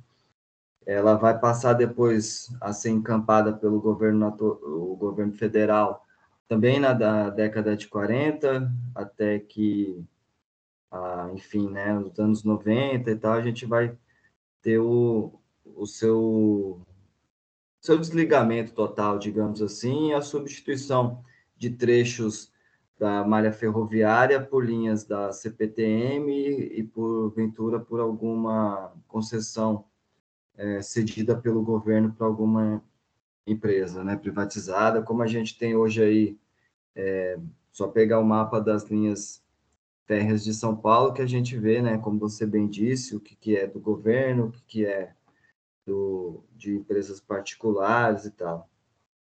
É importante, né, citar esse esse declínio, porque ela nos, ela nos, eles, ele, ele nos coloca, melhor dizendo, alguns questionamentos muito importantes também de, de entender esses processos que vão envolver é, essa transformação do ferroviário para o rodoviário, pensando num território do tamanho do Brasil, em que as condições das rodovias também são piores, principalmente quando a gente viaja aí para os, os interiores, digamos assim, os rincões do Brasil, né, e a quantidade de acidentes que a gente vê também com os motoristas, né, os trabalhadores de, de carreta, caminhão e assim por diante.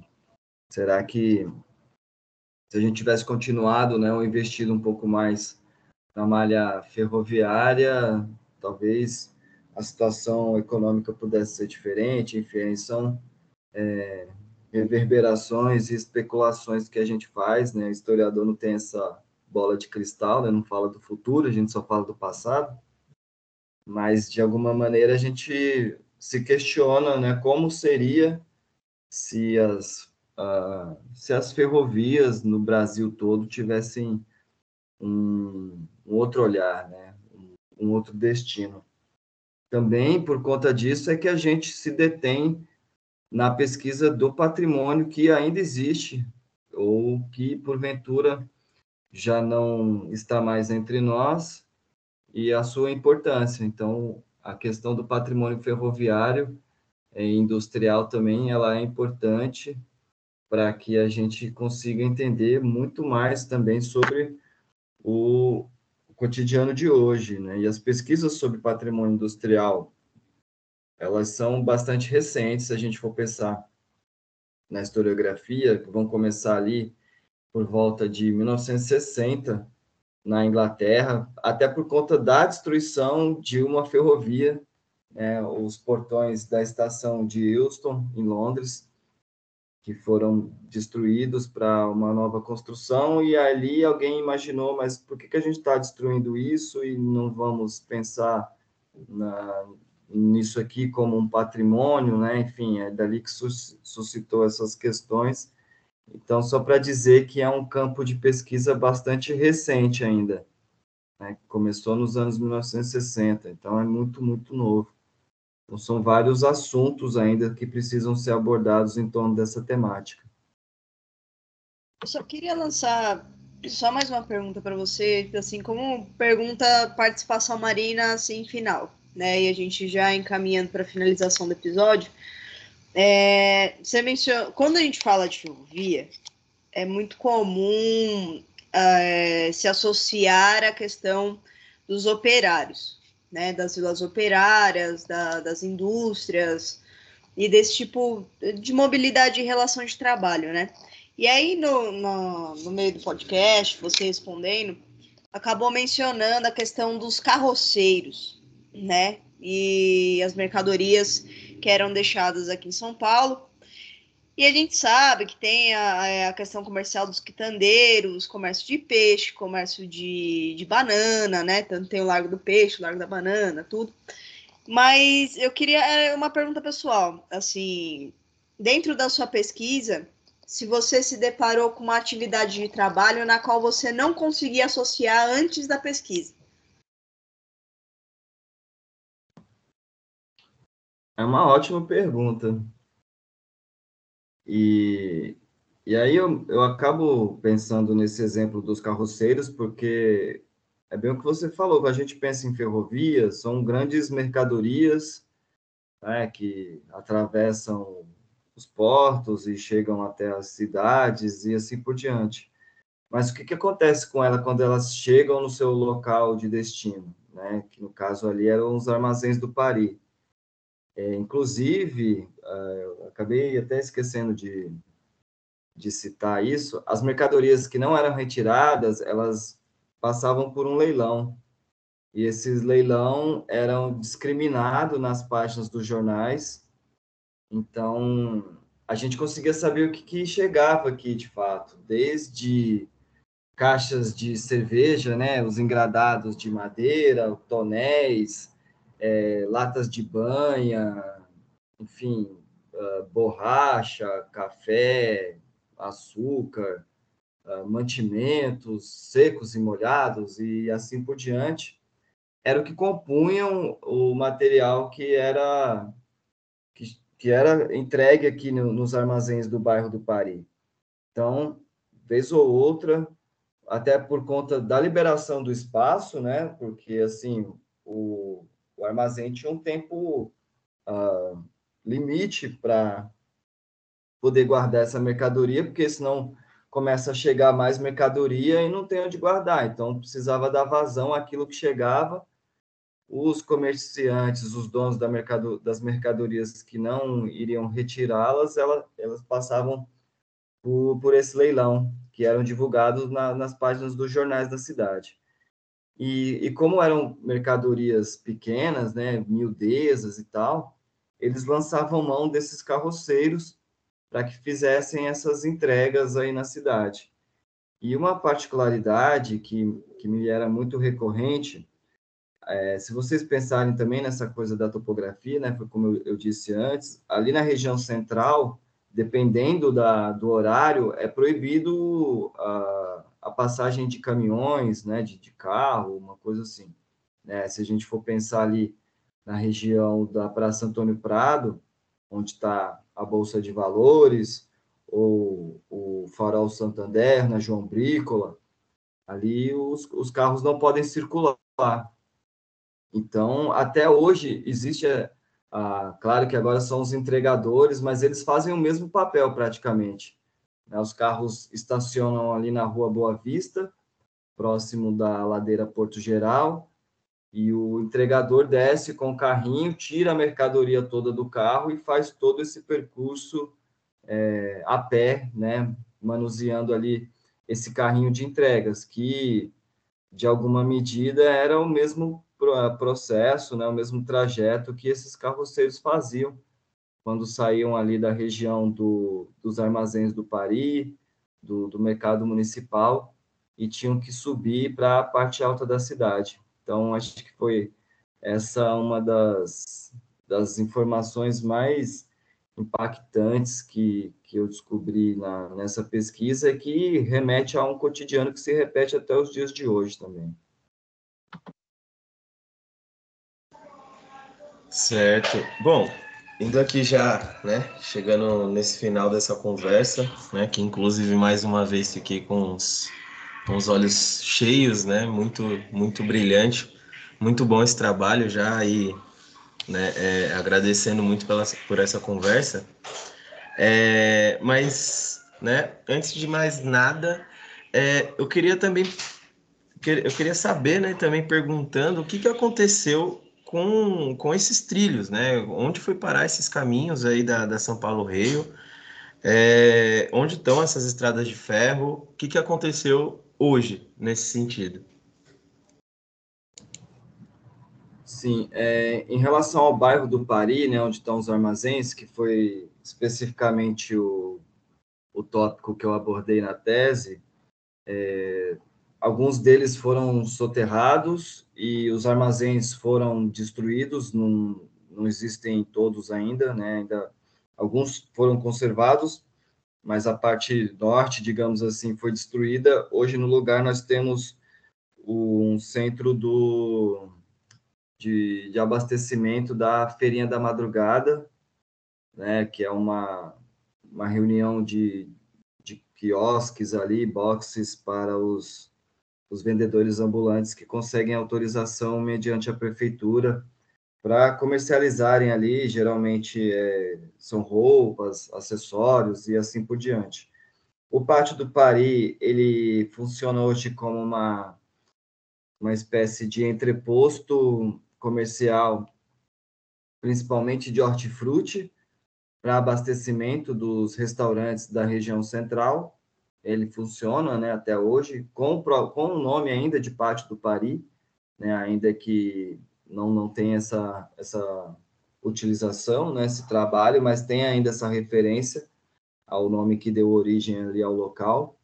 Fica localizado no Largo do Pari, é, que também costumeiramente é conhecida como Praça dos Cocos, que é onde os vendedores ficam ali comercializando água de coco, bem perto da, da Avenida do Estado, quase que vizinho ao mercado municipal.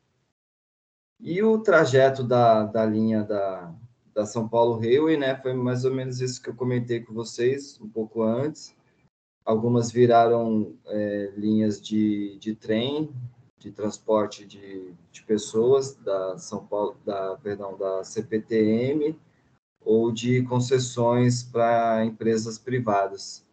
Mas aquela região do Pari mesmo ali, ela é isso, foi é esse entreposto comercial de hortifruti para abastecimento dos restaurantes da região.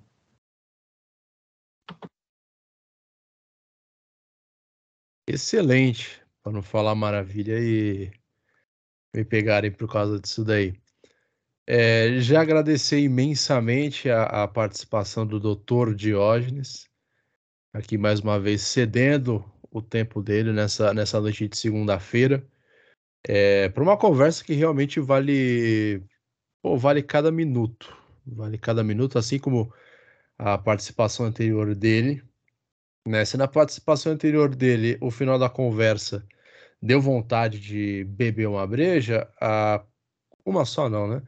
A conversa de hoje ela abre a vontade de beber mais uma breja e dá um rolê de trem, não um rolê de trem é, do cotidiano, pô, Estação da Luz, Sé, Brás, não, não, não, não, não, nada disso. Não é essa, não essa roupagem de Estação da Luz do proletariado sendo espremido no trem, mas a, essa essa volta de trem para o passado, né?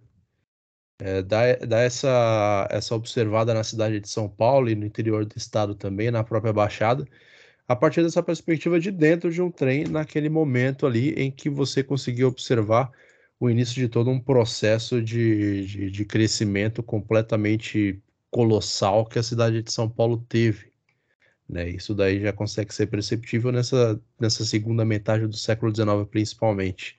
E aí no século XX, como, como o Diógenes falou muito bem, esse, esse caminho do crescimento vai optar pelo pneu ao invés da roda de aço, ali, a roda de ferro. Agora, chegando na, na pergunta final aqui, a segunda pergunta de um milhão de reais, é, você comentou um pouco sobre isso já agora há pouco, Diógenes, mas vale a, a pena perguntar mais uma vez da importância da preservação desse tipo de patrimônio, ou da preservação ou do registro dessas memórias de uma maneira crítica e, e, e bem, bem estabelecida, com metodologia, com crítica à fonte, etc como você fez, não só para a gente entender a dinâmica da cidade de São Paulo e um passado que pode parecer para muitos muito distante já, mas também para uma perspectiva de, de, de, atores sociais que, de certa forma, é, conduziram a cidade para o que ela é hoje, né? Perfeito, Gabriel. É, eu gosto muito da, da sua fala, né, quando diz respeito a esse olhar que a gente tem para a cidade. E eu acredito que quem pesquisa história urbana justamente tem esse esse tino, digamos assim, para despertar esse olhar em, em outras pessoas, uh, no sentido de que a gente pode questionar um pouco mais sobre o ambiente em que nós estamos, em que nós vivemos. Né? Eu digo isso porque o, o cotidiano ele, e a correria, né, principalmente, ela nos tira muito desse olhar ali da, da mesmice, do mesmo caminho que a gente faz todos os dias, mas a gente às vezes não para para se perguntar quando passa ali pela Avenida do Estado e talvez pergunta, é, mas é, esses dois casarões de tijolinho aparente aqui, o que, que, será que significa isso aqui, né? Será que já foi alguma coisa, ou, ou é de agora, ou é muito velho? Ou por que, que o rio Tamanduateí é tão retinho assim? Será que sempre foi assim? Ou pior ainda, por que, que alaga toda vez que chove? Né? E por que, que todos os políticos falam que vão resolver o problema das enchentes em São Paulo e não conseguem? por que, que todo mês de janeiro tem enchente no Jardim Pantanal e todo mundo fala que vai dar um jeito, só que ninguém consegue resolver. Então, a história urbana ela vai é, ajudar a gente não a resolver essas questões do presente, mas ela nos traz um aparato de tentar entender um pouco do passado e perceber a movimentação dessas transformações para chegar onde a gente chegou hoje, né? E no caso do patrimônio ferroviário é muito isso também. Ah, via de regra, essas ferrovias elas vão contribuir muito para a transformação urbana dessas cidades e toda a repercussão e reverberação da instalação dessas ferrovias, de alguma maneira, elas nos afetam até os dias de hoje, né? seja uh, pela falta de uma malha ferroviária mais atuante, e aí pensando no próprio modal ferroviário enquanto passageiro de, de trem, de metrô, a gente sabe o quanto isso é deficitário, né? quem acompanha os jornais diariamente é só ver que todo dia tem uma falha no metrô, tem uma falha no trem da CPTM, é trânsito na marginal, é, é, um caminhão que quebra e a cidade toda para. Então, eu acho que pensar isso de como essas construções vão se dando ah, nos ajuda também a escolher ou a, a movimentar é, essa cidade de uma maneira em que a gente não aceite tudo de mão beijada também, que a gente possa criar ali um, um senso crítico e um olhar para que a gente possa cobrar de quem de fato necessita dessa cobrança, né, com embasamento, com argumento, para que a gente possa ter uma cidade aí um pouco mais é, fluida e um lugar melhor de se viver, né? Não pensando aqui como um, um sonhador, mas é porque de fato a gente merece sim ter um lugar melhor para para viver, né? E para se locomover para que as distâncias se encurtam e que a gente tenha aí um transporte de, de qualidade para, enfim, já estou divagando muito aqui, mas a ideia é justamente essa. Ah, em relação ao patrimônio, ele é importante justamente para que a gente tenha, então, esse senso de questionamento, ah, para saber o que houve no passado e como esse passado reverbera no, nos dias de hoje. Excelente, maravilhoso. É, bom, a gente chega ao final da conversa, mas antes a gente vai manter a, as tradições da casa de fazer indicações, né? Indicações para você dar uma, uma aprofundada é, nos assuntos que foram aqui debatidos, caso você tenha uma curiosidade despertada nesse sentido. Então, vou começar aqui pelas minhas. Durante o episódio, aqui durante a nossa conversa, algumas coisas foram, foram me vindo à mente. Né? O Diógenes até comentou lá no começo sobre textos do, do orientador dele, professor Amilcar Torrão Filho, que inclusive já foi convidado nosso aqui do Resenha Histórica, episódios 46 e 47. Então fica aqui essa uma primeira indicação. E uma segunda que me, que me veio aqui é que eu, durante a gravação, joguei no Google Imagens São Paulo Railway. E acabei achando aqui um, um, um site que disponibilizou um, um, livro de fotografias chamado São Paulo Railway Álbum Estrada de Ferro, é, aqui sobre o nome de Militão Augusto de Azevedo, é, publicado pela Magma Cultural. É um livro de fotografias. Então, livros de fotografias normalmente são livros bem mais caros do que o comum que se pode encontrar.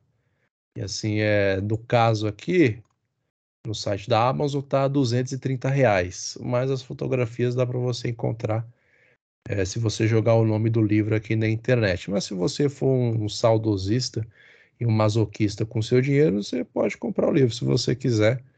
Acho que não vai te fazer nenhum mal. Certo, dito isso, vou, vou passar pra, a palavra para o nosso doutor aqui, para ele deixar um material é, para todos nós aqui aprofundarmos um pouco mais todas essas temáticas discutidas no dia de hoje.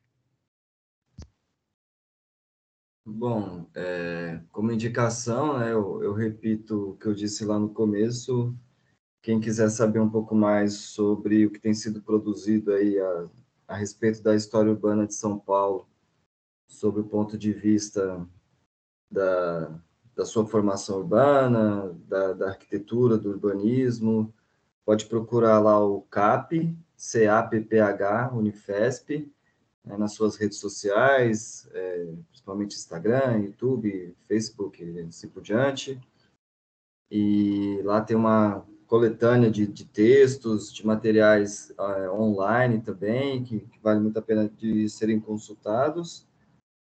Uh, o grupo Memória Ferroviária da Unesp também, professor Eduardo Romero de Oliveira, é, pessoal super bacana também, lá de, da Unesp de Bauru, se não me falha a memória, eu participei de um seminário lá com eles há uns anos atrás, também é, a produção do material muito interessante, quem quiser já pesquisar, pode sempre visitar os arquivos, entradas gratuitas, é também um, um, lugar que vale muito a pena, tanto o do estado quanto o municipal. E para os pesquisadores aí, quem está começando na área, é aquilo que a gente comentou no começo, né? Procurar saber o que já foi produzido dentro da temática que você quer pesquisar, procurar uma bibliografia que tenha a respeito sobre isso, Participação em grupos de estudo também é fundamental para a troca de ideias, oxigenação de pensamentos, indicações de outras leituras. E é isso. Tem bastante coisa aí para vocês curiarem, jogarem os nomes aí no Google e ver o que vocês vão encontrar de material, de discussões, de possibilidades, enfim. Marina.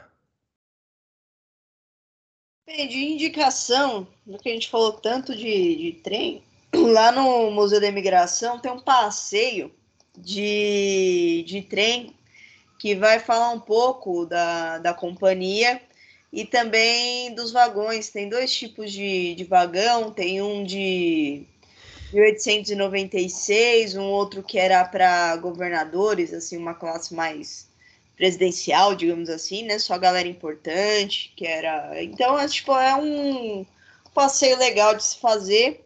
Fica na lateral do Museu da Imigração. Você passa pelo jardim, vai ter uma plaquinha indicando. Lembrando que a entrada no Museu da Imigração aos sábados é gratuita.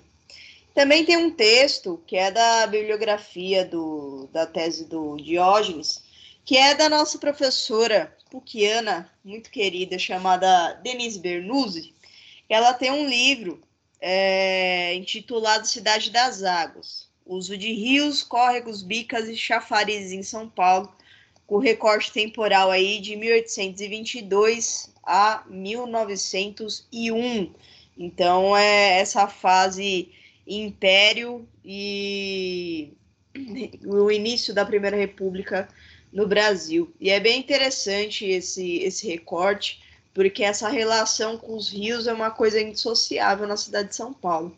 Esse livro ele está disponível aí na Amazon, também na, na editora. Então, quem quiser, tanto na, na edição física quanto na online aí, digital, consegue aí acessar. Maravilha. É... Gustavo agora. Ah, é isso aí. Bom, para terminar, é... indicando um passeio também, né? Passeio para terminar, vou bater uma vitamina. É, bater uma vitamina. é, indicando passeios que utilizam trens, né? Ou estão em meios de trens, né? Para quem é de São Paulo e nunca foi para Paranapiacaba, pelo amor de Deus, vai, né? É, acho que quem já estudou em qualquer escola de São Paulo já teve esse passeio, né? É, outro rolê legal, né, que a gente pode citar aí que tem esse envolvimento de trilhos de tem é, é aquele nos trilhos, né? Tem um rolê que acontece aí direto nos fins de semana aí paulistas, né? Que o pessoal faz umas festas, tem umas apresentações lá artísticas e tudo mais que chama nos trilhos, pesquisem aí, né? Que vocês vão achar. E Bom, para terminar, é claro que já foi falado, mas indico mais uma vez né, a própria tese do Dr. Né, Diógenes Souza né, nas redes do Pari, os armazéns de São Paulo, Howe, no contexto urbanístico de São Paulo em fins do século XIX. Muito obrigado. Bom, então acho que é isso, né, pessoal? Por hoje, para a estreia de uma nova temporada de um novo ano, com reticências e interrogação no final para a gente evitar problemas maiores. Queria agradecer o Diógenes e parabenizar ele pelo trabalho executado com grande, grande, grande, grande é, é, qualidade. É um texto realmente muito gostoso de você acompanhar. É, o, as relações que vão sendo construídas, os conformes dos atores que estão envolvidos todo, toda a cidade que você consegue imaginar ali que vai acontecendo é, a partir do, do, dos trajetos que vão sendo explorados pelo Diógenes. Agradecer também pela gentileza dele estar aqui com a gente mais uma vez. É, foi muito bom, uma conversa muito gostosa, como ele já comentou antes. Está mais do que convidado para participar em futuras ocasiões, se tudo der certo, para a gente discutir outros assuntos que envolvam a cidade de São Paulo, que envolvam carnaval, que envolvam futebol, que envolvam cervejas, que envolvam passeios de trem, enfim, tudo que acabe englobando todo esse universo que acontece dentro desta cidade como cosmopolita conhecida como São Paulo. Agradecer o Gustavo e a Marina por estarem aqui com a gente no episódio de hoje. Agradecer obviamente, a paciência de vocês, caros ouvintes, para nos acompanhar até o final.